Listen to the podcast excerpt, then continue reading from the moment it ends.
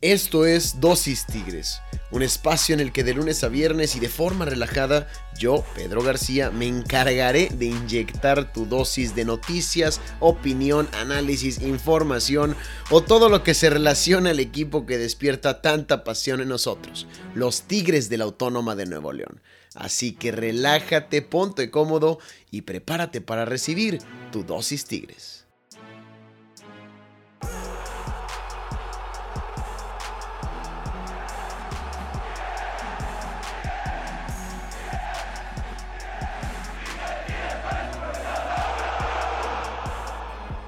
Hoy por hoy somos los reyes del norte. Damas y caballeros, Tigres le pegó 2 por 1 este fin de semana a los Rayados en el Volcán, en la edición 125 del Clásico Regiomontano, que estuvo calientita, que estuvo brava, y con esto alargó la paternidad de clásicos ganados, llevando una racha de 4 triunfos consecutivos contra el conjunto de los rayados, los pingüinitos, nuestros hijos, como les quieran llamar. Nos referimos a lo mismo.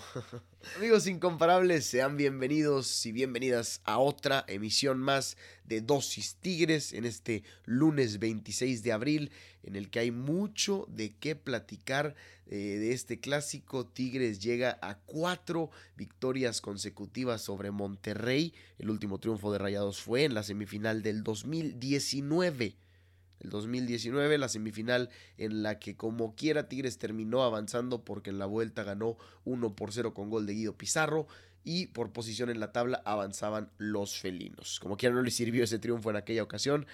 Y la última vez en temporada regular que Rayados nos ganó fue en el 2017. Nos tenemos que remontar hasta esa ocasión en la que nos ganaron 2 por 0 con gol de Nico López y no, no recuerdo el otro. Es decir, en los últimos 14 clásicos del 2017 a la fecha, Rayados ha ganado 3 enfrentamientos, Tigres se ha impuesto en 7 de ellos, incluyendo los últimos 4 consecutivos, y ha habido 4 empates. Ha habido incluso más empates que triunfos de los rayados. Así las cosas, en la paternidad eh, que, se, que hay hoy en día, diría yo, en esta rivalidad y que estamos disfrutando nosotros los aficionados felinos. Porque aunque Tigres por momentos no jugó bien, aunque el primer tiempo me parece fue totalmente bailado por Rayados por ahí hasta el minuto 34, 31, que cae el gol de Charlie González, logra sobreponerse a esta situación logra sobreponerse a todo el rollo extracancha del que se hablaba entre semana y manda a Rayados además a su tercer derrota consecutiva, va en picada hacia abajo, un Rayados que hace varias jornadas podía asegurar los primeros puestos, el clasificar a liguilla directamente, ahora está luchando por todavía pasar, pero rascándole, ya tiene más complicado, tiene rivales directos como Santos que está en esa lucha, un León que también se le podría pegar ahí en, caso de que tuviera alguna derrota o algún empate, el equipo de Rayados, así que está obligado el Monterrey a ganar en la próxima jornada por lo que Tigres les hizo, y es que aunque siguen en cuarto lugar de la tabla de posiciones con 25 puntos, Tigres tiene 22 en décimo, está a 3 puntos del Monterrey, pero está a seis posiciones de distancia hay cuatro equipos empatados con 22 puntos. Después viene León con 23 y Arrayados con 25 junto con Santos. Así que está complicada y se pone calientita la cosa previo al cierre de la Liga MX. Pero nosotros estamos contentos por el triunfo, aunque hay muchas cosas que corregir. ¿Qué les parece si platicamos de todo lo que dejó este clásico regiomontano en el que hubo mucha polémica? Eh, la gente de Rayados estaba ilusionada con que Funes Mori pudiera clavar el gol histórico con el que se convirtiera en el máximo goleador de su institución en el estadio universitario para engalanar este gol, pues haciéndolo a su archirrival. Pero lo que terminó sucediendo fue otra historia. En lugar de que fuera Rogelio quien rompiera el récord, el francés André Pierre Gignac superó a Claudio el Diablo Núñez y a Walter Gaitán como máximo anotador de clásicos regiomontanos y ahora tiene nueve goles en esta clase de derbis, mientras que el Diablo y Walter se mantienen con ocho y bueno, así se van a quedar porque están ya retirados. Ahora nada más le queda destronar al máximo goleador de clásicos que es Bahía con 11. Vamos a ver si lo logra, pero sí, una, otra de las historias que nos trajo este clásico, Guiñac, máximo anotador de Tigres en la historia.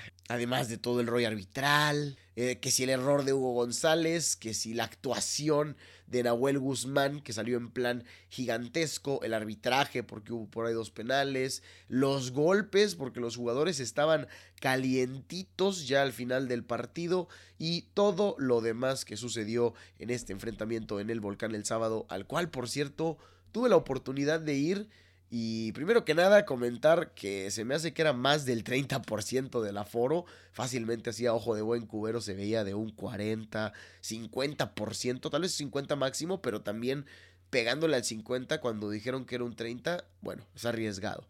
Así es, es lo que yo digo a simple vista, ¿verdad? Porque los números que manejan también son del 30%. Eh, pero fuera de eso, se escuchaban los gritos y la presión de la afición como si estuviera casi, casi lleno. ¿eh? Un ambientazo el que se vivió en el clásico regiomontano, ahí en el estadio. Yo estuve trabajando, estuve acá en Palco, tuve oportunidad de trabajar para una empresa en la que estamos con estadísticas, datos, entonces tuve que echarle un ojo al partido, pero estaba acá también con el software, entonces fue un poco complicado me ayudó a ver sobre todo los movimientos de los jugadores, cómo se estaban eh, rotando dentro del campo, eh, obviamente quienes estaban fallando en sus pases, quienes estaban fallando en sus trayectorias, en las zonas que estaban cubriendo. Así que también me ayuda a platicar más a fondo con ustedes amigos de Dosis Tigres. Estuve publicando unas historias en el volcán eh, para que las chequen en nuestro Instagram, arroba dosis.tigres. Y ya nos sigue, pues ya sabe que ahí estamos publicando toda la información, todas las noticias, el análisis, opiniones e incluso encuestas y preguntas para que ustedes nos cuenten cómo se sienten respecto a los felinos. en fin. Ahora sí, ¿qué les parece si pasamos a la información del clásico 125, todo el análisis y la opinión de lo que sucedió en este partido?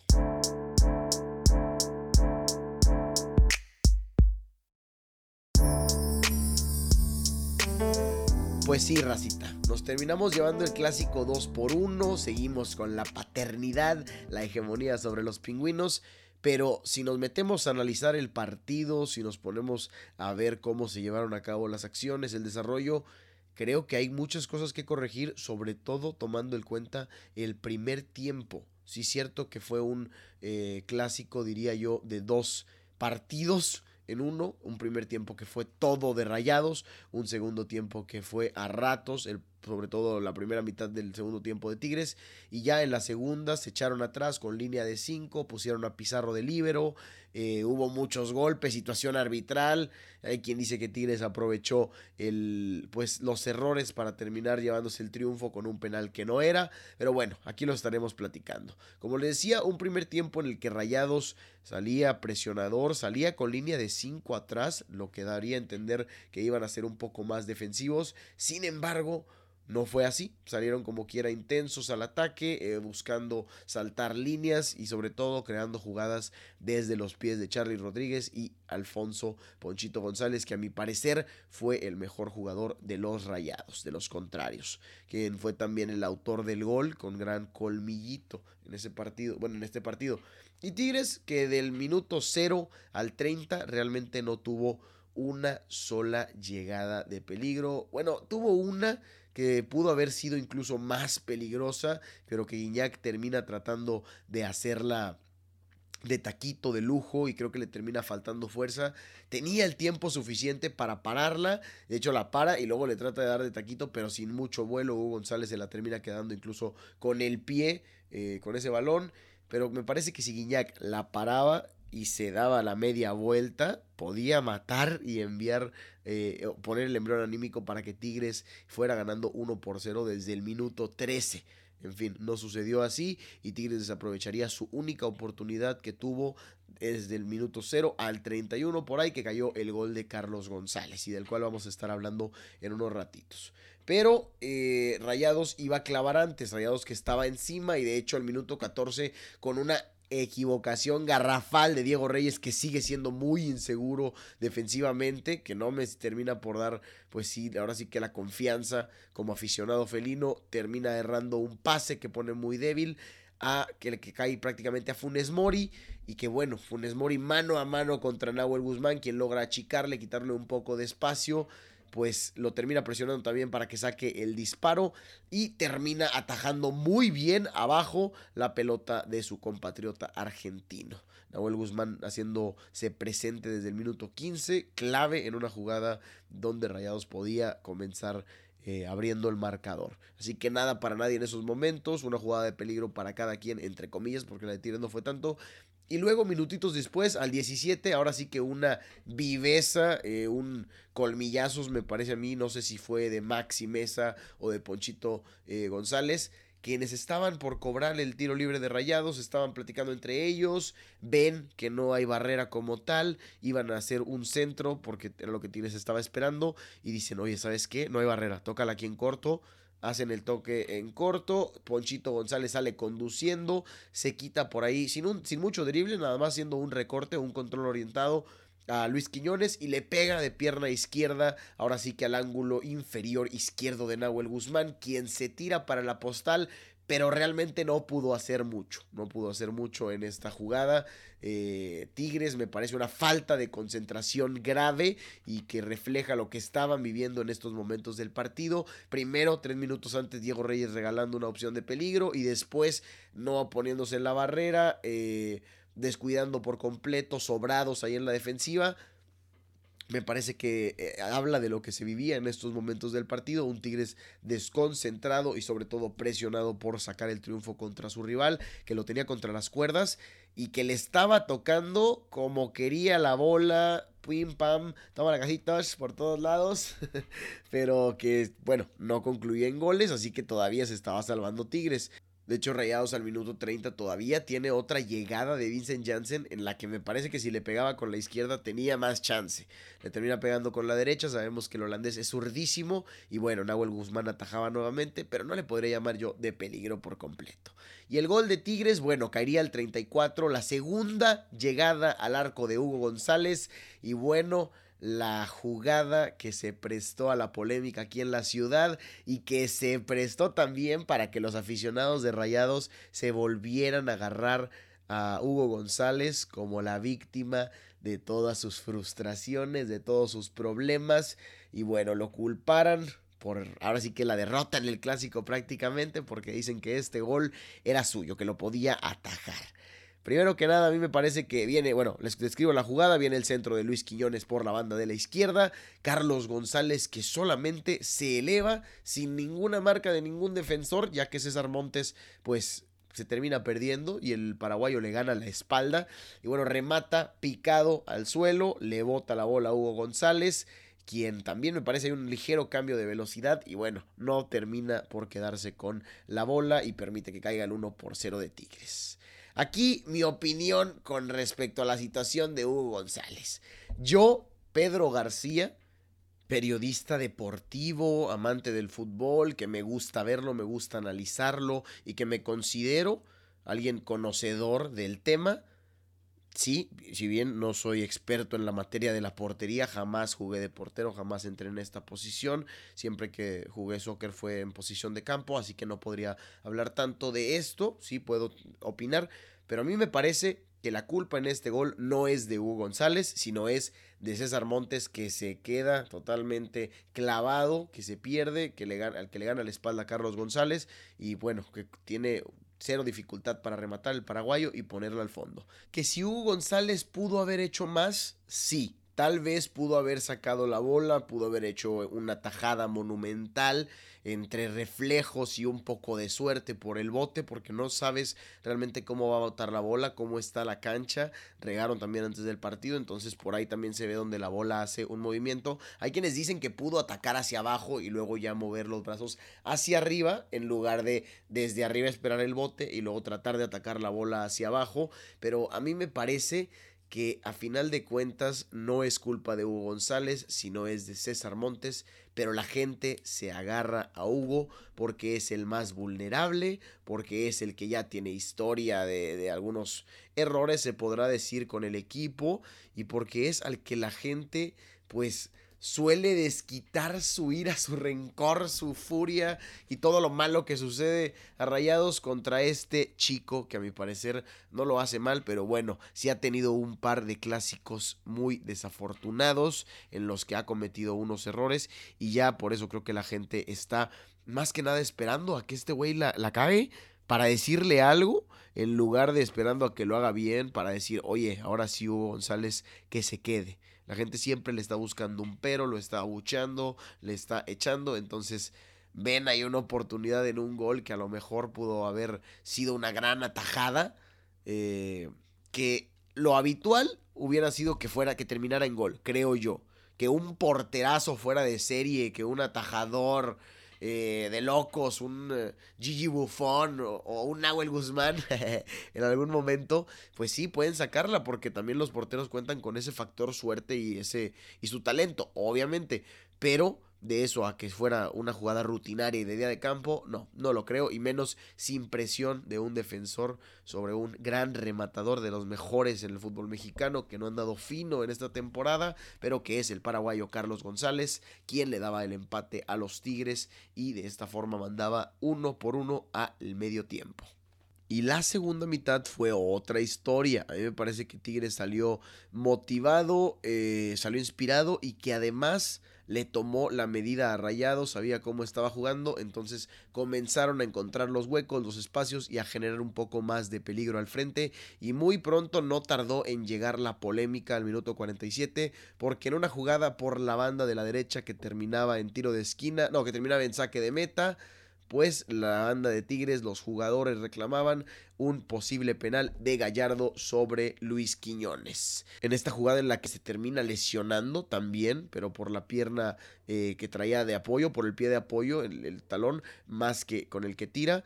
Eh, el árbitro fue al bar y decide sancionar que no es penal. a mí me parece que tenía toda la razón porque Gallardo en la repetición se ve claramente donde Mauricio Gallardo, el jugador de Rayados, termina ahora sí que tocando la pelota antes de la, de la pierna de Julián Quiñones, perdón, de Luis Quiñones, quien sí termina empalmando, eh, terminan pegando las dos piernas, pero me parece que la pierna de Luis va hacia la de Gallardo en lugar de que la de Gallardo hacia la de Luis, porque Gallardo le quita la pelota y ahí es donde Quiñones tira y bueno, alcanza a ver un, golpe, un, eh, sí, una coalición iba a decir, una contusión entre los dos jugadores, pero a mí me parece que bien sancionado por el árbitro, no hay penal.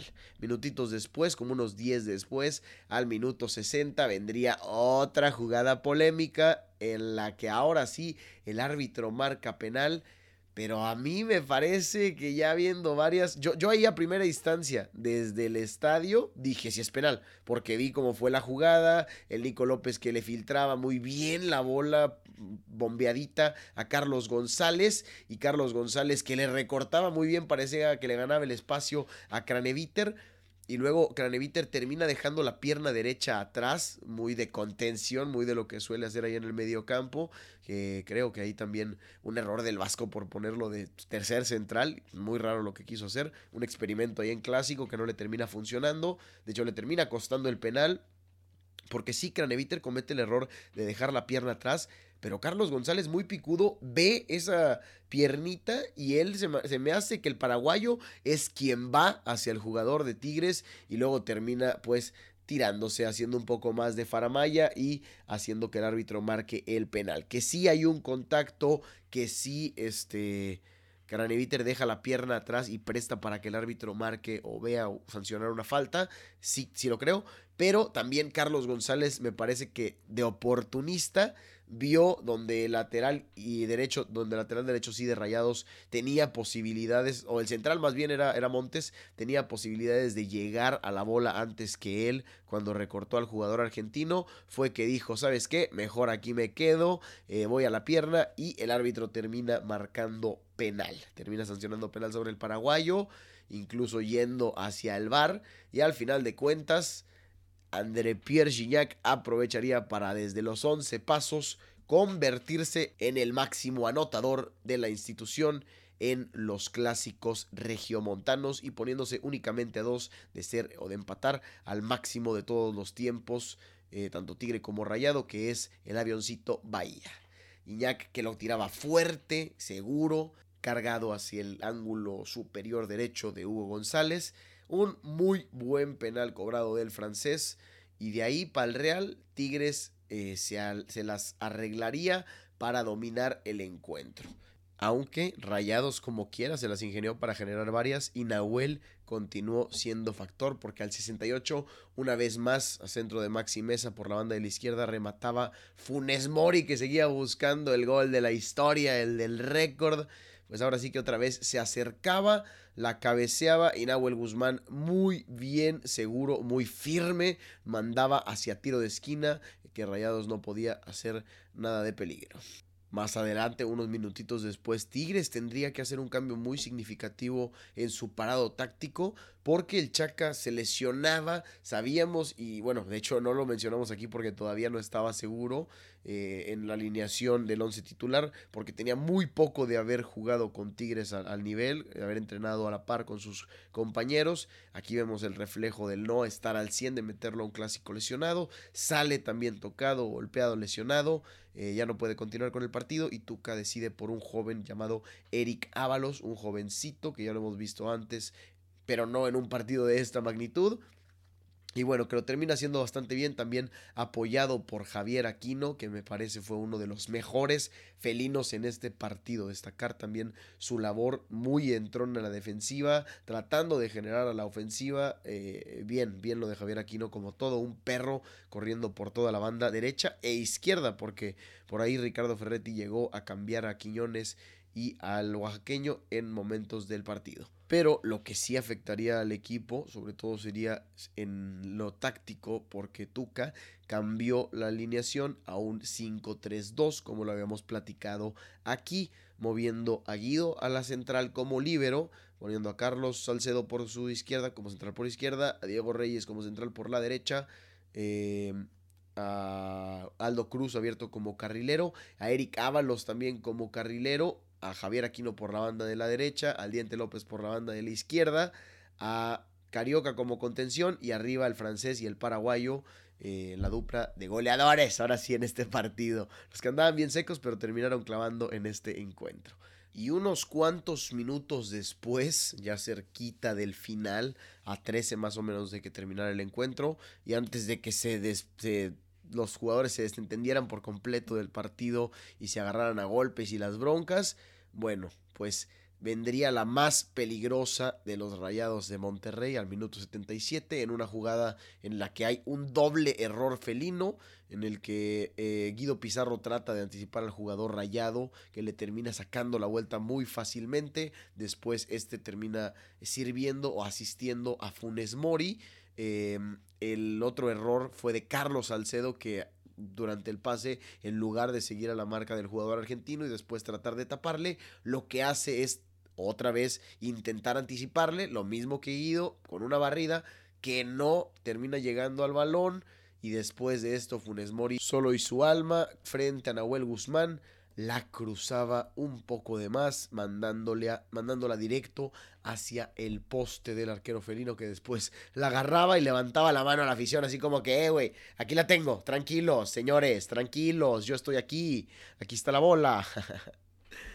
y bueno, nos salvábamos, yo creo que ahora sí en la última de mayor peligro de rayados, por ahí al 84. Pudo haber venido otra de Rogelio Funes Mori, pero termina optando por tirarse no le terminan marcando el penal, pero me, parece que se termina quedando el árbitro con una amarilla en su bolsillo que pudo haber sacado. Y ya en los últimos minutos, bueno, primero la expulsión a Vegas que estuvo bien expulsado y ya no hubo ningún problema, no hubo bronca, se fue rápidamente, eh, vámonos, bueno, hubo un poco de bronca, cabezazos, respuesta entre Guiñac y Vegas, situación normal, pero entre ellos no se alcanzó a armar la campal. Muy bien expulsado el, uruguayo, se termina yendo Sebastián Vegas, eh, mal, mal, mal la actitud del jugador que se veía frustrado, se veía molesto, incluso termina pateando una botella de agua y le da un comisionado de árbitros por ahí por cerca del túnel, muy mal, muy mal la actitud disciplinaria, vamos a ver qué es lo que termina diciendo el comité en esta semana y qué es lo que terminan anunciando, porque también Después, cuando se mantuvo ya calientito esto, al minuto 97, en compensación prácticamente, en los minutos finales, se armó la gresca, señores. La cámara húngara, los golpes, los putazos, como le quieran decir. no, la verdad, la verdad nunca es chido que un partido de fútbol termine así, que los golpes sean, o la violencia sea la que termine eh, marcando el rumbo de un partido. Lo bueno es que fue en los minutos finales y que fue, me parece, porque Rayados no supo perder. También porque Carioca estaba caliente porque fue quien respondió a la agresión. Pero por ahí lo empujan primero. Carioca termina pateando la bola cerca del área eh, de Rayados cuando ellos eran los que iban eh, área técnica, perdón, de Rayados, cuando ellos eran los que iban a sacar de manos. Eh, Celso Ortiz se enoja porque Carioca le patea la bola y lo empuja por detrás. Y bueno, el brasileño sabemos que es de mecha corta y que no se iba a dejar que lo empujaran. Rápidamente regresó la agresión con un empujón. Celso tampoco se iba a dejar, también lo empujó. Y bueno, de ahí Carioca quería irse hasta los golpes con el jugador guaraní. No se logró, no lo hizo porque lo pararon los otros jugadores, pero empezó a empujar, salieron los de la banca de rayados, comenzó también le soltó ahí un golpe en el hombro a Charly Rodríguez, ya estando enojado, eh, los jugadores de Tigre salieron por ahí a cubrir también a sus propios compañeros, a llevarse a Carioca, pero lo que sí estuvo mal, lo que estuvo muy muy mal fue que el técnico Javier Aguirre estuviera metido en la riña. No tenía nada que hacer el Vasco en ese lugar, en ese momento. Él no tiene por qué meterse, es cosa de jugadores. Y bueno, le termina poniendo la mano en la cara a Carioca cuando entra para, según esto, separar a los jugadores.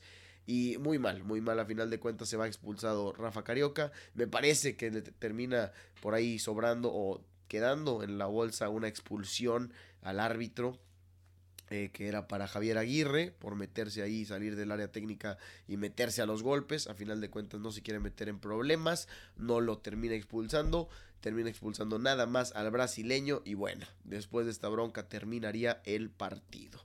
Lamentablemente y lo triste de este asunto es que la bronca, la violencia que se vivió en el partido se vio también reflejada eh, fuera del campo y fuera del estadio universitario porque a las afueras sucedió lo que nunca es bonito, lo reprobable del fútbol, lo, de lo feo, de lo poco feo de este deporte.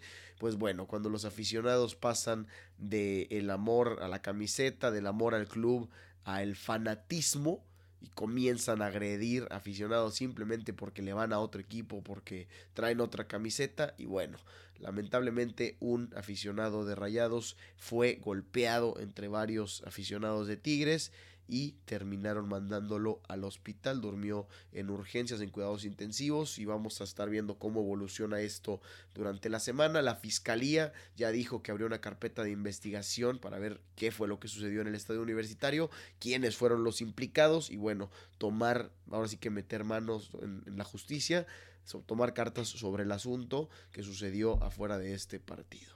Raza, no se ganchen, no se lo tomen muy a pecho, es fútbol los jugadores después de esto se van ellos mismos entre ellos a agarrar el pedo. Se van, o sea, son amigos, se calientan porque es un partido, pero es parte de. Ustedes no se ganchen, no se peleen, es una tontería eso del anti. Caen simplemente en barbaridades y terminamos pareciendo animales en lugar de humanos. Perdemos la racionalidad. Muy mal, muy mal lo que sucedieron, es reprobable, repruebo totalmente las acciones que sucedieron fuera del universitario y los invito a que no vivan el fútbol de esa manera, a que lo disfruten como es, como un deporte, a que vivan sanamente esto, a que haya carrilla sana, madreada entre sus compas, pero hasta ahí, no problemas, no peleas, no pérdida de amistades por fútbol. Señores, hay que disfrutar de lo bonito de este clásico regiomontano y no pelear por él. Dicho esto, Racita Tigre, aprovechen para madrearse a los rayados porque los traemos de hijos, señores. Cuatro triunfos consecutivos en clásicos regiomontanos. De los últimos 14 solamente han ganado tres. Eh, somos, en fin, somos papá. Papá es papá y en la ciudad somos los más campeones. Así que aprovechen para tirar carrilla sana a sus compas rayados. Pero bueno, con esto estamos llegando ya al final del episodio del día de hoy. Espero que lo hayan disfrutado tanto como yo disfruté hablar para ustedes. Batallé un poquito porque no sé si escuchen, ando bastante enfermo en estos momentos. Me pegó la alergia bruto en estos cambios de clima. Eh, aparte en esta época del año a mí como que me empieza a dar un poco de alergia. Vamos a ver cómo me trata este 2021 con ese tema. Y ya para terminar les dejo nada más rápidamente lo que para mí fueron las claves del partido. Nahuel Guzmán, el jugador que fue el mejor del encuentro y el que terminó dejando que Tigres se llevara el partido. El otro, la otra clave fue el segundo tiempo, los ajustes tácticos que hace Ricardo Ferretti, que le termina ganando la partida a el Vasco Aguirre. Y como tercero, el árbitro el factor arbitral que tuvo muchos problemas en el arbitraje, que marcó un penal que quién sabe si era, que no marcó otro que me parece que no era, pero que hay gente que dice que sí, y que a final de cuentas fue quien permitió que los jugadores se calentaran a tal grado de agarrarse a chingazos al final, que se le salió de las manos el partido y fue quien llevó a esas instancias el encuentro, me parece a mí. Así que esos tres fueron los factores más importantes del encuentro, que al final de cuentas se terminaron llevando los Tigres de la Autónoma de Nuevo León. Pendientes en esta semana porque seguiremos inyectando su dosis de Tigres. No es Pfizer, no es Johnson Johnson, es dosis Tigres y estaremos inyectándola aquí en su podcast a través de cualquiera de las plataformas que escuchen, Apple Podcast, Google Podcast, Spotify, Anchor FM donde sea que nos encuentre. Yo soy Pedro García y les agradezco la amabilidad de su atención. Que tengan una excelente semana con Garra Felina. Hasta la próxima.